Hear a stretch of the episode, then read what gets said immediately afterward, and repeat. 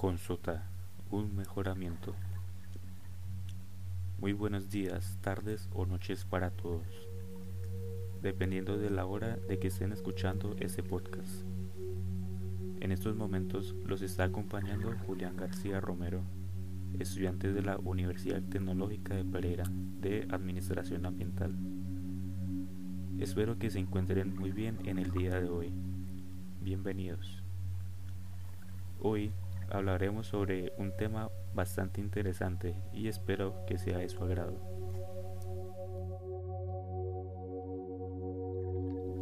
En este encuentro especial hablaremos sobre el río Consota de manera informativa y también sobre los tramos de la curva y después quebra Boston. Como tema daremos un enfoque sobre los vertimientos y el plan de saneamiento que corresponden a los antes mencionados, ya que son lugares que son de gran importancia para la ciudad de Pereira.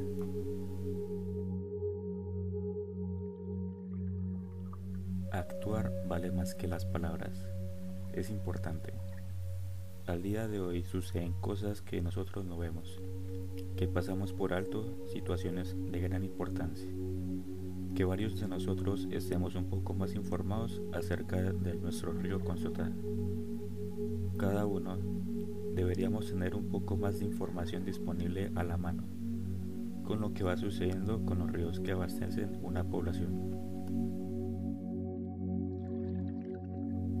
Para iniciar nuestro tema, primero los vamos a poner en contexto, explicarle varias generalidades del río Consota y de las aportaciones que tiene en nuestro territorio.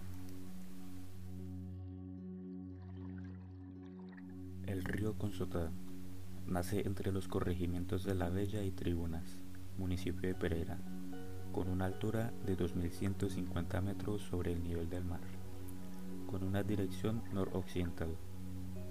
Pasa por el costado sur tramo urbano de Pereira, atravesando la ciudad de oriente a occidente para desembocar en el río La Vieja, a una altura de 930 metros sobre el nivel del mar, entre el corregimiento de Cerritos, municipio de Pereira, y el municipio de Cartago, en el departamento del Valle del Cauca.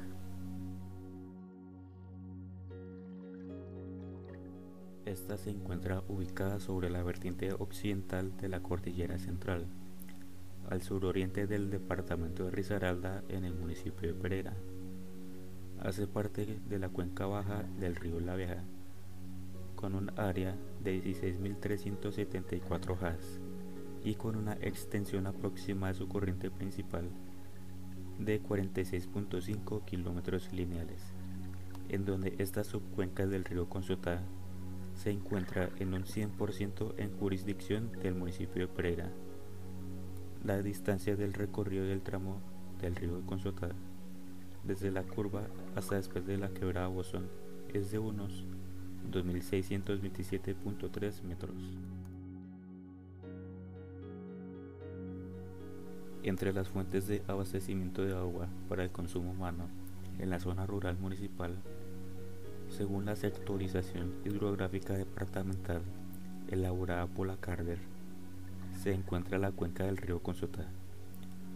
Los prestadores de servicios de acueducto en cinco corregimientos de la zona rural municipal. Estos son abastecidos por 16 fuentes hídricas superficiales, las cuales tributan sus aguas el río Consotá, en donde este se abastecen 10 acueductos comunitarios a través de 16 microcuencas.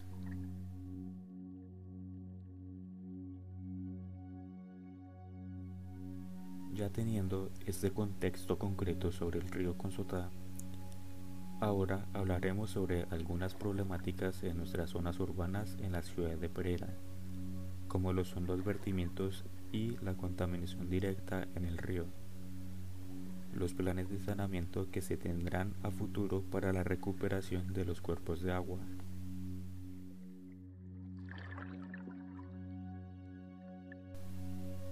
Los problemas de los vertimientos se deben a que el recorrido del río se encuentran en su totalidad comprendidas por zonas urbanas y que en este se utiliza para las necesidades humanas, como lo son el consumo de agua, los vertimientos de aguas residuales domésticas y otras actividades industriales. Como lo escuchamos así, es un tema bastante preocupante. En el tramo correspondido de la curva, antes de la entrada de la zona urbana de Pereira, presenta unas condiciones óptimas, ya que su índice de hábitat fluvial es mayor a 60. Ustedes se preguntarán qué significa esto. Esto nos quiere decir que la zona tiene una buena calidad en el agua y en sus alrededores, ya sean como la vegetación, la disponibilidad de la luz, la sombra y su contaminación no es tan alarmante como el siguiente tramo que les voy a mencionar. El segundo tramo está ubicado en el poblado 1, mejor conocido como después quebrada Boston. Está ubicado en una zona urbana bastante transitada. Generalmente es bastante afectada ya que sus usos en específico son los vertimientos, dándonos así un índice de hábitat fluvial entre 40 y 60. Esos valores son para alarmarnos, y como las zonas urbanas afectan bastantemente un cuerpo de agua, los índices de calidad de agua, conocidos como ICA, según el IDEAM, es un número entre 0 y 1 que señala el grado de calidad de un cuerpo de agua en términos del bienestar humano independiente de su uso. Este número es una agregación de las condiciones físicas, químicas y en algunos casos microbiológicas del cuerpo de agua, el cual da indicios de los problemas de contaminación.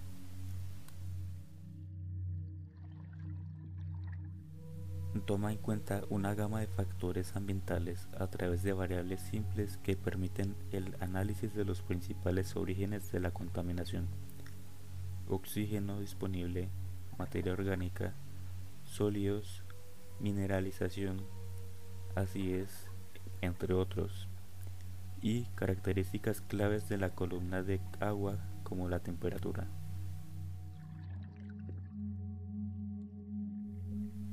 Sin embargo, el alcance de este indicador no es capaz de integrar la complejidad de los fenómenos naturales y la variabilidad climática de forma minuciosa y diferencial, implementando identificar de forma específica si el origen de los aportes a la muestra es natural o antrópico, aunque algunas veces puede inferirse intuitivamente el origen principal de dichos aportes.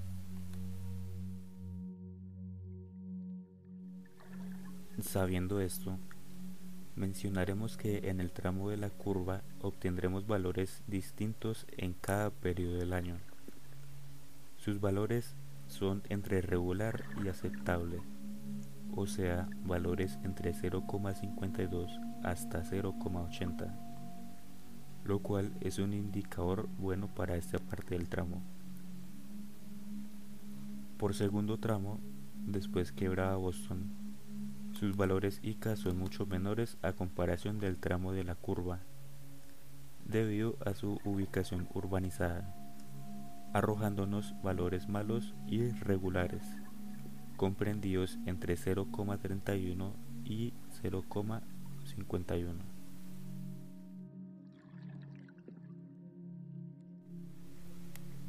Algo que se está llevando a cabo es un plan de saneamiento para el río Consotá para ir recuperando la mayoría de las zonas afectadas, que lo está llevando a cabo la empresa de acueducto y alcantarillado de Aguas y Aguas, para el periodo del 2023 al 2030, en el periodo del Plan Maestro de la ciudad.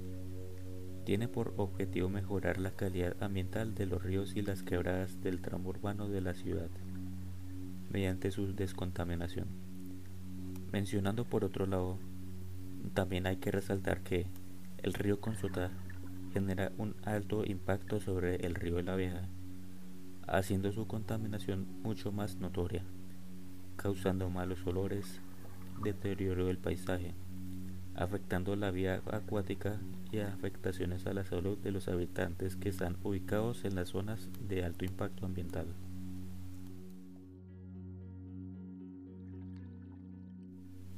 Al ir saneando el río Consotá, se podrán ir notando mejoras con el tiempo para la desembocadura de este, que sería siendo el río La Vieja.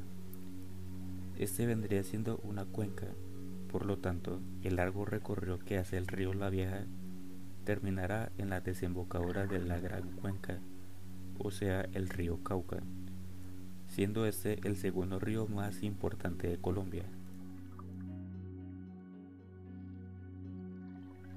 Analizando esta parte, se podría decir que si no se hacen unos buenos manejos del saneamiento de agua, lentamente irá empeorando un gran río que en su recorrido las cordilleras central y occidental pasa por más de 180 municipios en los departamentos de Cauca, Valle del Cauca, Risaralda, Caldas, Antioquia, Sucre y Bolívar.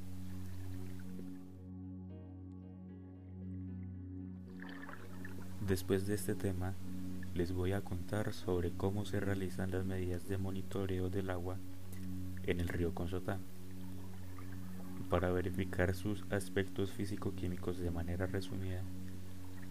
Las mediciones del río utilizan el método de micromolinete para hallar su profundidad promedio, el ancho del río, el caudal, el potencial de hidrógeno, conocido como pH, y su temperatura.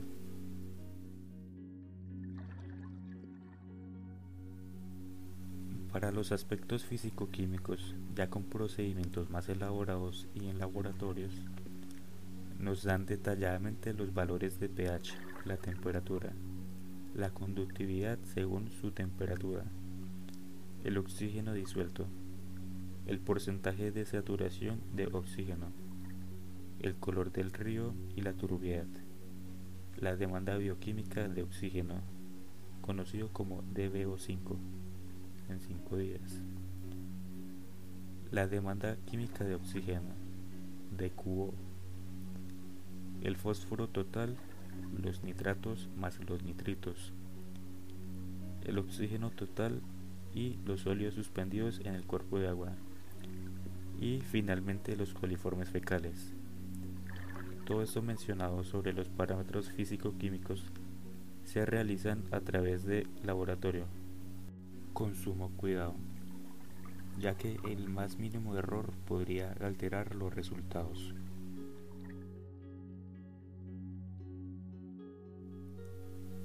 Por último, se espera que las descargas del río Consotá vayan directamente hacia el río Tun ya que este tiene una particularidad especial, ya que este maneja una alta capacidad de autodepuración, con la finalidad de solamente tener una planta de tratamiento en Pereira, manejando estudios técnicos y económicos para el plan a futuro que mencionamos anteriormente.